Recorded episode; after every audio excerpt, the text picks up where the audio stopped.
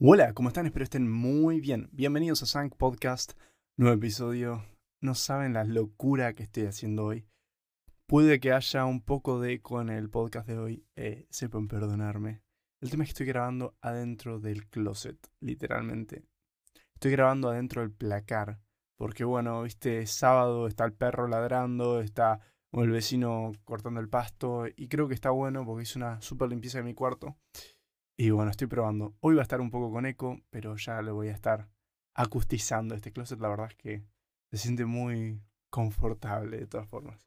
Pero bueno, hoy vamos a estar yendo un paso más profundo. Comúnmente estuvimos mencionando en estos podcasts que cuando nos relacionamos con la realidad nos estamos relacionando con representaciones de la realidad más que con la realidad en sí, ¿no? Hoy vamos a ahondar un poco más en estas representaciones o en estas ideas por ende, el título del podcast de hoy es Ideales. Hoy vamos a estar yendo directo. Ya no es el otro y la representación del otro. Ahora es solo la representación y de todo. Entonces, básicamente lo que estoy haciendo con estos podcasts es tirarte un toque la pelota a vos. Haciéndote desde distintos lados que te responsabilices más de tu felicidad, de tu sufrimiento, de tus cosas, yendo y poniéndote la responsabilidad a vos. Porque a mí, una frase que es muy simple, muy de Facebook, pero que me cambió mucho fue, vos sos 100% responsable de tu felicidad. Es como que esa frase te empodera de alguna forma, ¿no? Pero bueno, hoy vamos a estar hablando de los ideales. Vamos a hablar de los ideales en cinco puntos. Número uno, no hay hechos, solo interpretaciones. Número dos, los polos atraen. Número tres, solo vos sos tu maestro. Número cuatro, solo somos capaces de intenciones, no de cambios. Y número cinco, cuando alcanzas el ideal, solo alcanzas el ideal. Vamos a empezar con la número uno, como siempre. Número uno, no hay hechos, solo interpretaciones. Esta es una mítica frase de Nietzsche. Esto es algo que vengo repitiendo, viste, una y otra vez en los episodios, porque es clave para entender toda la realidad y su funcionamiento. Pero vamos a ir un poquito más, ejedear un poco más con este concepto. ¿A qué se refiere Nietzsche con esto? O mejor dicho, ¿qué interpreto yo que Nietzsche se refería con esto? Que toda la realidad está basada en interpretaciones. Es decir, no hay nada que sea inherentemente algo sino que nosotros interpretamos sus propiedades y demás características. Esto choca a mucha gente porque, claro, Mateo, yo si veo una manzana, veo una manzana, punto. Eso es lo que es. No es que estoy interpretando la manzana y por eso existe, sino que existe porque existe. ¿Qué pasa si te diría que en realidad tu interpretación es lo que le da existencia? Vos al ver a la manzana, en realidad no estás viendo la manzana en sí. Es decir, hecho número uno, al decir que ves una manzana, la palabra manzana es una interpretación de un objeto, porque vos que hablas español la denominás manzana, un anglosajón la denomina an apple, un francofono, un pom. El lenguaje en sí ya es una interpretación. Y me van a decir, pero Mateo, qué pelotudo se está diciendo, ¿no? está bien, es la forma en que nos comunicamos, y eso es una interpretación según el lenguaje. Pero la manzana existe, solo que es la forma en que lo determinamos, pero la manzana está ahí, no es que estoy flasheando la manzana.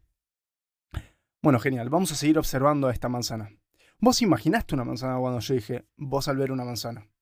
A partir de eso sacaste de tu mente un recuerdo de una manzana y lo visualizaste. Es decir, que ahora mismo, en el caso de que no estés viendo literalmente una manzana y la tengas en tu mano o esté en la mesa, estás imaginándotela basado en una interpretación tuya que tenés del recuerdo de una manzana. Porque si te digo que la manzana que yo estaba pidiendo que te imagines y que estaba viendo yo era verde, capaz tu representación, y de lo más probable, era roja vos elegiste la roja porque tu interpretación de manzana modelo sería roja. Entonces sí, lo que estás agarrando es una representación que tenés vos en tu cabeza para imaginarla. Pero seguís sin creerme que la realidad es una interpretación, ¿no? Y te comprendo porque uno puede decir, está perfecto, nuestra imaginación y lenguaje es distinto, pero una manzana sigue siendo una manzana, yo la estoy tocando, existe. Ahora entra la parte por la cual nadie comprende bien esta frase, al menos creo yo qué es la manzana y qué no es la manzana. Imagínate que sacas una foto con tus ojos, una foto mental de vos viendo una manzana. Listo, foto. Eh, todos esos píxeles virtuales que acabas de capturar es la manzana. vos, solamente vos, es decir, tu conciencia, no se daría cuenta de la diferencia entre la manzana y lo que hay en el fondo si no fuera por la interpretación inconsciente que está haciendo tu sistema cognitivo. Atención a esto, interpretación inconsciente. Reitero, tu sistema cognitivo está interpretando por vos en todos tus sentidos, en tu vista, en tu olfato, en la audición, en tu tacto, en todo. Está interpretando información que reciben los sentidos. La forma en que nosotros percibimos nuestra realidad es una interpretación de la información que nuestros sentidos capturan, no solo de las inferencias mentales que nosotros hacemos posterior a tener esa representación de la realidad. Es decir, que nosotros cuando decimos esa manzana es una manzana, en realidad antes hay una interpretación previa. Entonces voy a traducir esto que acabo de decir. Nuestros sentidos adquieren información, ¿no? La primera interpretación que hace el cerebro, que es como la inicial, la inconsciente, es ¿por qué la manzana es roja y no verde, no? Vos ves una manzana roja y es roja, ¿por qué no es verde? Básicamente porque la luz reflejada sobre el objeto manzana refleja ondas en una refleja ondas en una vibración que representa el color rojo, no el verde, y a ningún otro. Es por eso que la vemos roja. Pero ese número hertz a la que viaja la onda y que adquiere tu ojo es lo que interpreta el cerebro a que lo veas rojo. Es decir, la manzana en sí no es roja. La manzana refleja rojo. y eso es lo que captura tu cerebro y lo interpreta como rojo. Ahora tu ojo percibe este objeto rojo y también percibe el fondo. Como ve que lo rojo, es decir, la manzana es un continuo, él, él, nada más percibe rojo y bueno, un montón de cosas, acá lo estoy simplificando, pero agrupa, dice, lo rojo es una cosa. Y como capaz ve una sombra que tiene esto, dice, bueno, hay, está esto rojo y está esto que no es lo rojo, pero está conectado de alguna forma a lo rojo. O sea, estoy hablando de la sombra. Entonces está lo rojo y está sobre lo que se refleja lo rojo. Y ahí es como que separa el objeto de la forma. Esta es la interpretación inconsciente simplificada muchísimo, ¿no? Básicamente quiero que sepas que vos estás adquiriendo eh, información y tu cerebro está creando eh, está interpretando esa información y dándole, y dándole forma a tu realidad. Por eso es que existen las ilusiones ópticas, auditivas, etc. Porque es nuestro cerebro no cachando algo, ¿entendés? Pero bueno, vamos a la segunda capa de interpretación que tenemos, que es este objeto. Ya dijimos que según el lenguaje vamos a denominarlo de una forma u otra. Pero no se queda ahí. ¿Qué es una manzana? Es una fruta. ¿Pero qué es una fruta? Es algo que viene de ciertas plantas y árboles. ¿Qué es un árbol? Todas estas preguntas que vos podés resolver fácilmente ya está sumido cuando vemos una manzana. Toda esta cadena de pensamientos. Es decir, que cuando vemos una manzana, la manzana en sí es creada por nuestro sistema cognitivo, es decir, por nuestra interpretación inconsciente. Pero después, esa imagen que obtenemos, nosotros le adjuntamos toda una miriada de significados y conceptos interrelacionados a ella. Pero todo inconscientemente. Incluso la Incluso de la mera imagen de la fruta, vos podés ya tener la idea de su sabor y tu interpretación de si es rica o no. Por eso cuando vemos algo que nos da mucho asco podemos sentir náusea solo por el hecho de verlo. Porque nosotros no estamos relacionándonos con la realidad, sino con la interpretación de ella. Porque otra persona con otra interpretación distinta se le puede hacer agua a la boca por el mero hecho de ver esa cosa. ¿Para qué reitero todo este gran argumento? Porque quiero llegar al punto de que nosotros hacemos esto con todo. Nosotros le atribuimos toda la realidad a todas las cosas. Y necesariamente eso no es inherentemente así. Inherente significa que es esencial y permanente en un ser o en una cosa, o no se puede separar de él por formar parte de su naturaleza y no depender de algo externo. Bueno, nada de lo que ves es eso. nada. Vos le atribuís el valor a todo. Y gente, ese valor puede y muchas veces estar desproporcionado. Y la cosa es que le ponemos el puntaje más alto de valor, es lo que llamamos ideales. Nosotros creamos nuestros ideales, nuestras ideas de perfección. No son inherentes a la realidad, es decir, que la realidad no es perfecta o ideal en sí misma. Nos dejamos guiar por nuestras interpretaciones al punto de llegar a extremos insanos. Y es por eso que los ideales son tan peligrosos, porque el valor que nosotros le ponemos a una idea puede ser fantasioso o absurdo hasta el punto de no ser alcanzable. Y si es alcanzable, es a expensa tuya, o sea, de tu salud. Y acá está el problema de los ídolos. Que noten, ídolos, ideales, ideas, todas tienen la misma raíz etimológica. El problema de los ídolos es que son en nuestra mente algo mucho más superior a lo que en verdad son. Los romantizamos un montón. Y gente, no existe la perfección. Es decir, que hasta tu ídolo es imperfecto. Un psicólogo mío hace bastante me dijo una vez, Buda probablemente logró muchas cosas y era una persona muy sabia, pero es lo más probable que si un mosquito le empezaba a romper las pelotas, iba a intentar de sacárselo de encima de alguna manera. Y esto es así. Todas las personas que conocemos, al final del día, son humanas, por más admirables que sean. Todas al final del día tenían problemas que no encapsulan en nuestra definición de perfecto, pero las dejamos pasar de lado. El mismísimo Buda abandonó a su esposa y a su hijo según la historia. Eso para muchos no encapsula en el padre ideal, ¿no? De hecho, todo lo contrario, se condena. Pero sin embargo es lo que logró que llegara a ser quien es. Y es, de hecho, una de las figuras más admiradas en el mundo. Pero acá no es solamente personas religiosas, John Lennon, el mismo. Su hijo dice todo el tiempo que era un padre terrible. Y así tenemos ejemplos, pero un montón. Ídolos hay muchos, pero los hacemos nosotros. Esto es básicamente lo que quiero que entiendan. Todo personaje que idolatres sabe que lo estás exacerbando vos en tu cabeza. Vos les estás interpretando su valor. Sabelo. Y esto aplica también a esa persona que te tiene completamente enamorada o enamorado. O ese amigo que te está empezando a reemplazar y lo sufrís. Todo caso de idolatración, sea mayor o menor, es una interpretación tuya, no es que es algo de la otra persona. O de la otra cosa, de lo que sea. Pero ¿por qué hacemos esto, no? ¿Por qué nos sale natural idolatrar y perseguir ideas? Y bueno, ¿por qué? Está el punto número dos. Los polos atraen. Somos imanes. Literalmente nuestro sistema animal nos hace funcionar como imanes. Atención, que acá no dije los polos se atraen, que es la típica frase. No, dije los polos atraen. Nosotros inevitablemente nos gustan los extremos, porque representan un riesgo, y los riesgos comúnmente son divertidos. Amamos los extremos además porque nos mantienen en la fantasía. O sea, algo que está allá lejos nos atrae más que algo que está acá cerca y a nuestra disposición. Entonces, obvio, queremos el cuerpo de modelo, porque lo figuramos como perfecto, pero no queremos al nuestro, que es lo más cercano a perfecto que tenemos al alcance. A nosotros los humanos nos encantan las ideas porque nos aterra la realidad.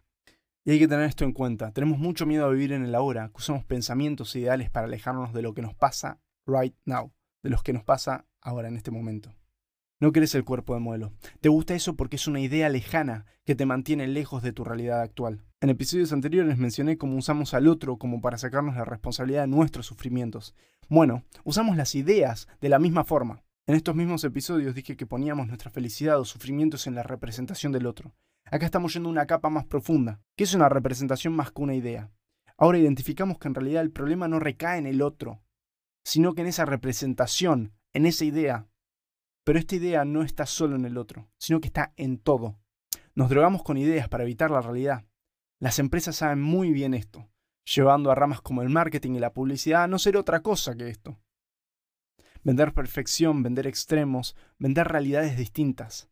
Lo adictivo de las redes sociales no es nada más que eso. Son ideas, imágenes, videos, cosas que están allá. Cosas que no están acá. Es ruido al presente. Atención a esto. Es ruido a nuestro momento presente. Siempre admiramos al otro, pero solo por nuestra incapacidad de admirarnos a nosotros. Es por eso que ahora cualquier boludo se hace famoso influencer. Nosotros hacemos a la gente famosa.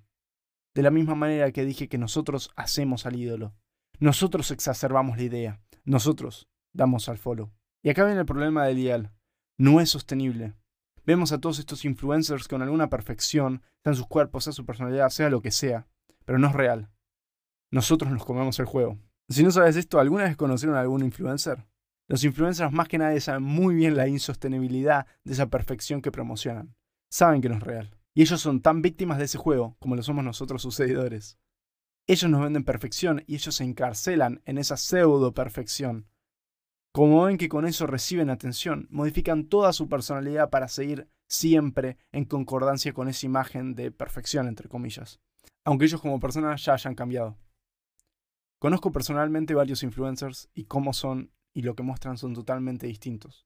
Para bien o para mal, estamos encastrados en un juego de ideales, en donde todos intentamos acercarnos a la idea, y las personas que parece que lo hacen, que lo logran, están encarcelados en esa idea. Y ese es el gran problema del influencer o de cualquier persona a la que admiremos. Las personas que admiramos se comen la película de perfección, como nosotros, solamente que ellos están intentando venderla, entonces se encarcelan en ella. La cuestión es que el humano se encarcela solo, instintivamente, porque piensa que tiene que mantener coherencia en lo que dice para ser amado. Y acá se encuentra una de las más falsas premisas, ya que el ser humano está en constante crecimiento, y no puedes aferrarte a una sola visión toda la vida. La vida es una cosa misteriosa, la cual nosotros interpretamos, pero esa interpretación está en constante variación. Entonces, uno lo único que puede creer firmemente es en su propia conciencia, y en nada más. ¿Qué significa esto? Solo confía en lo que te es afín en este momento. Por ejemplo, un maestro que te es afín hoy puede no serlo mañana. Una frase o un libro te puede ser afín y después el resto no. Uno nunca, uno nunca puede confiar e intentar adoctrinarse en una idea, porque la idea completa es una exacerbación. El maestro, sin darse cuenta, y porque todo humano le pasa, está transitando sus propios patrones, en los que se quedó encerrado, incluso si está haciendo un esfuerzo para salir de ellos. Nunca se puede confiar completamente en el discurso del otro, porque no se sabe su estado de conciencia al decirlo. Es por eso que, número 3, solo vos sos tu maestro. Nadie va a ser tu maestro maestro. Esa noción de gurú, de chamán, de papa o de lo que fuera, la encarnación de líder espiritual o de cualquier otra rama, es una noción desactualizada. Sí, en una época necesitábamos mesías, gurú, papas, lo que sea, gente que nos predique lo que era descubrirnos a nosotros mismos. Esto sucedía porque solo ciertos individuos tenían la capacidad innata para conectarse profundamente. Era una rareza. Entonces se necesitaba gente que esparciera el conocimiento. Obviamente acá estamos ignorando el hecho de que esto se convirtió en un objeto de poder. Es decir, que la gente insinuaba predicar solo por el poder, pero en verdad podía no tener ni idea de lo que estaba haciendo. Pero bueno, esto ya no va. Ahora todos tenemos una capacidad de conectarnos con el más profundo de nosotros mismos, con nuestra luz. Cada uno tiene la capacidad de autopredicarse. Entonces se desvanece la necesidad de gurús. Ahora, es verdad que van a aparecer muchas personas en nuestra vida que van a ser influenciales. No estoy negando la existencia de esto. Pero siempre tenemos que tomar consejos, no maestros. Un solo maestro te puede dar miles de consejos, pero nunca estás tomando al maestro, sino al consejo. Esto es importante porque en realidad el maestro no nos está dando el consejo, en realidad nosotros lo estamos percibiendo en él. Es decir, esa verdad la detectamos en él, pero en verdad es algo nuestro. Como prueba, tengo esta experiencia mía, que seguramente les ha pasado. ¿No les pasó que una persona puede estar repitiéndole una misma cosa miles de veces y hasta que no se las dijo otra no podían comprender qué era? Esto es re normal. El mismo psicólogo que me dijo lo de Buda me, dijo, me decía tipo, tranqui con la ansiedad, que hay tiempo, no tenés que figurar toda tu vida ahora, tenés, nada, cuando tenía 16 años. Me lo repitió mínimo 3, 4 años que tuve sesiones. Nunca la caché. Siempre seguí con la preocupación del futuro. Acá viene lo gracioso. Solamente tomó una charla con un chabón en un verano para que me diga lo mismo y yo cayera. Dije, ah, y entendiera todo. Cuando volví al psicólogo y le conté esta anécdota, me miró con una cara de, ¿estás, estás jodiendo? Pero bueno. Lo mismo me pasó en piano. Todo un año un profesor insistiendo que tensaba el pulgar. Yo lo escuchaba y de hecho intentaba aplicar, pero no lo entendía. Tipo, no entendía qué era eso, esa sensación de tensión. Cambio de profesor, me dice lo mismo, ¡pum!, relajo el pulgar y entiendo la lección. ¿Por qué menciono esto? Tenemos que comprender que en realidad nosotros somos los que estamos en constante enseñanza con nosotros mismos. Y por más maestros con los que nos relacionemos siempre, en realidad nosotros somos los que vamos a captar o no las lecciones. Por eso mismo es que también nunca hay que apegarse a maestros externos, porque ellos como nosotros son personas, y el hecho de que nos hayan dado unos pares de consejos que nos sirvieron no significa que ellos sean unos sabios. Ellos también pueden decirnos cosas que en realidad no querían, porque capaz tuvieron un mal día o lo que fuere. O capaz su ego salió un poco a la luz y sin querer inconscientemente nos descalificaron una idea por envidia. A veces hasta conscientemente, andas a ver. A lo que voy con esto es que hasta nuestros ideales, en nuestros ídolos, que muchas veces encarnan a nuestros maestros, son humanos. Es decir, que ellos también están en su propio proceso de depuración y que sus enseñanzas también tienen pedacitos de ponerle impureza, le vamos a decir, que pueden llegar a descalificarnos o hacernos mal sin querer. Por eso la religión institucionalizada ya no funciona. La verdad está dentro nuestro, no hay que buscarla fuera. Si ponemos toda nuestra fe en una institución, por más buenas intenciones que tenga, capaz la caga a veces. Y esto nos afecta a nosotros por ponerle toda nuestra fe. Siempre hay que ser un libre pensador. Y todo grupo que te prohíba esto, aléjate de él. Esto es una verdad innata de la realidad. Somos libres. Nada es absoluto. Si alguien te quiere encuadrar en algo que parece que no tiene salida, créeme que tiene. Por eso vamos al punto número 4, que solo somos capaces de intenciones y no de cambios. Me doy cuenta que mientras más grande la pesadilla, más grande la depuración. El sueño no es más que un deshacerse de información que hace el cerebro. Es por eso que es tan efectivo para descubrir qué tipo de residuos tenemos adentro nuestro.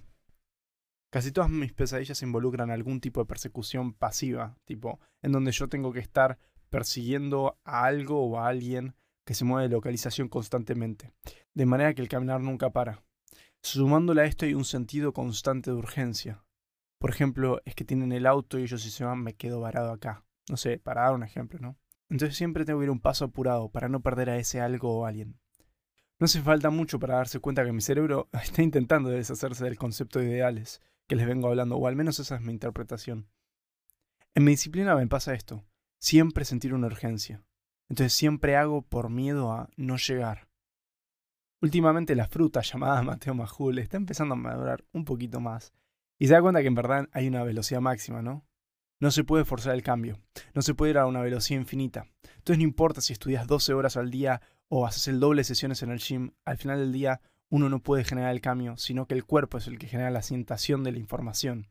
Por más horas que estudies y por más tiempo que apures el proceso, todo proceso es largo, y hoy nosotros somos capaces de hacer pequeños pasitos nada más. El cuerpo es el encargado de hacerlos grandes, y nosotros no los podemos forzar. Entonces, por más que estudiemos, por más que intentemos llegar, nosotros no somos el que en última instancia logramos ese llegar. Es nuestro cuerpo que dice, che, entendí.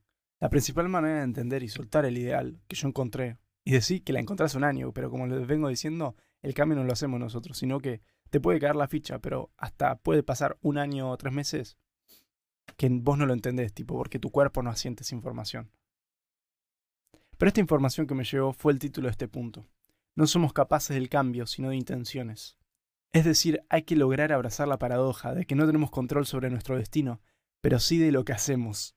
Es decir, no tenemos control sobre hacia dónde y cuándo es que vamos a llegar, solo tenemos control en poder hacer el camino. Es decir, hacer el viaje.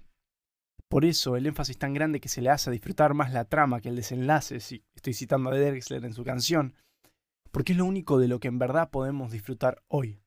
Entonces no nos enfocamos nunca en el resultado, que este es un ideal.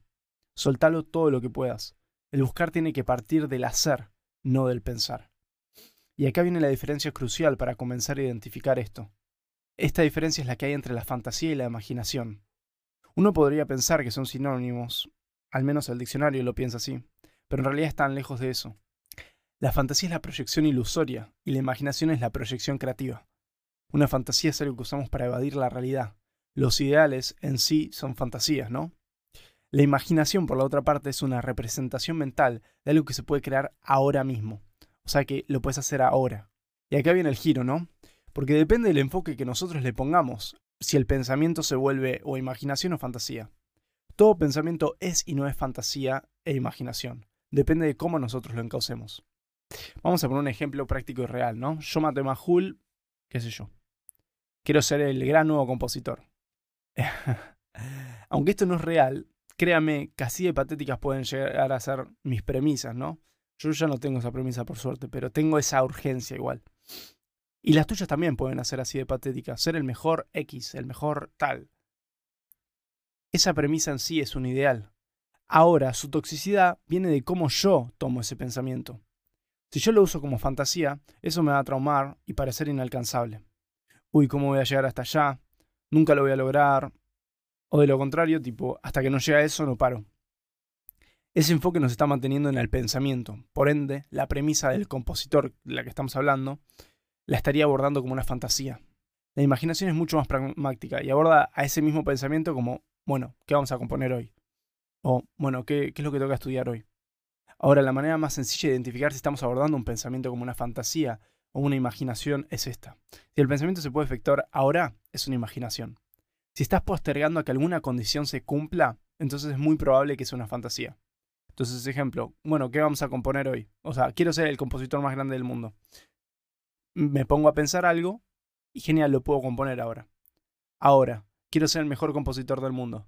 Ah, pero me tengo que ir, tengo que entrar a un conservatorio de Europa, tengo que tal, tal, tal, tengo que tocar el colón. Fantasía. Tengo, tengo, tengo, tengo. No, si no puedes hacer algo ahora, es una fantasía. Eso te está sacando de la realidad. Esto sucede una bocha en nuestra sociedad porque es muy consumista. Si la excusa que te pones es que hay algo que necesitas comprar y no puedes comprar ahora para poder hacer X actividad, estás fantaseando.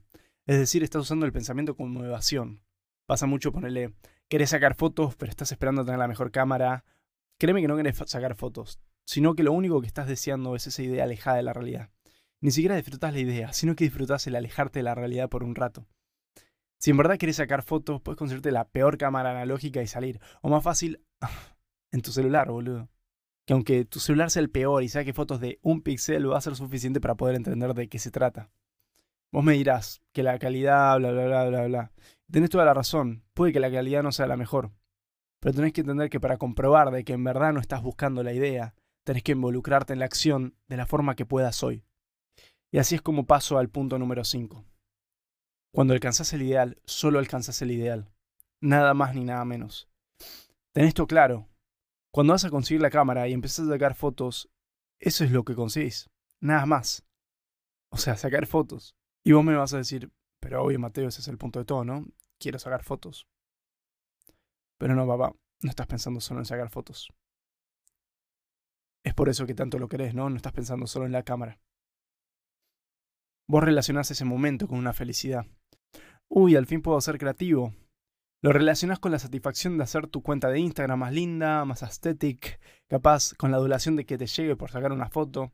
Pero saber cuando te llega a la cámara, si no se te cae la fantasía instantáneamente dándote cuenta de que en verdad capaz no querías hacer eso, sino que te gustaba la idea, se te va a ir cuando intentes figurar la cámara. O sea, lo que quiero decir es que si eras un boludo antes de tener la cámara, cuando te das la cámara vas a ser un boludo con una cámara. Si eras infeliz antes de tener tu ideal, vas a ser infeliz al obtenerlo también. Tené clarísimo eso, siempre. Siento que tengo que repetir esto con muchos ejemplos para que caiga el que tenga que caer. Si no sos feliz ahora, cuando tengas el título, vas a seguir siendo infeliz, pero con el título. ¿No tenés un mango ahora? Cuando lo tengas, te vas a seguir quejando de que no es suficiente. No tenés libertad ahora porque estás muy ocupado. Cuando la tengas, vas a buscar ocupar ese tiempo. ¿Querés ser el mejor compositor del mundo? Hermoso. Puede que te llegue eso, pero la felicidad no viene incluida. Tenemos que entender que todos, pero todos vivimos en la fantasía. O como le decimos en Argentina, en la pavada. Todo en lo que no puedas actuar ahora no te va a hacer feliz, porque la felicidad reside hoy y no en el futuro. No te sirve de nada utilizar a los ideales como relleno o como cuando llegue ahí voy a ser feliz, porque son representaciones mentales exacerbadas por vos. No es realidad. Por más que todo sueño se pueda hacer realidad, hay que entender que el sueño no te da felicidad, te da solo ese sueño. Busca hoy mismo en este estado que consideras lejos del ideal la felicidad, porque se puede encontrar. Está acá, solo que no la ves. Y sí, cuando se vaya la depresión voy a ser feliz, es otra fantasía, mis amigos, otra trampa.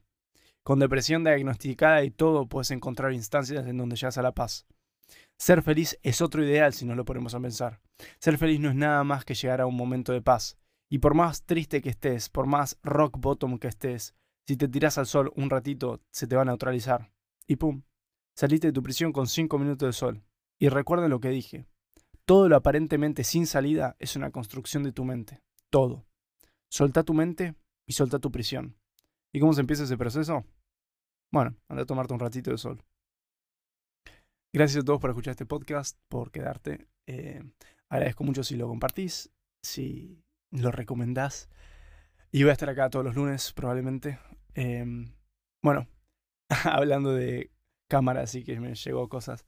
Me han llegado unos elementos de la cámara que capaz me posibiliten hacer más videos de YouTube. Entonces, Capaz, no sé, voy a ver, me tome una semana de descanso por acá para probar eh, la cámara y hacer un video de YouTube eh, en compensación, ¿no? Así que nada, eso fue todo. Espero que lo hayan disfrutado. Eh, nos vemos la semana que viene. Adiós.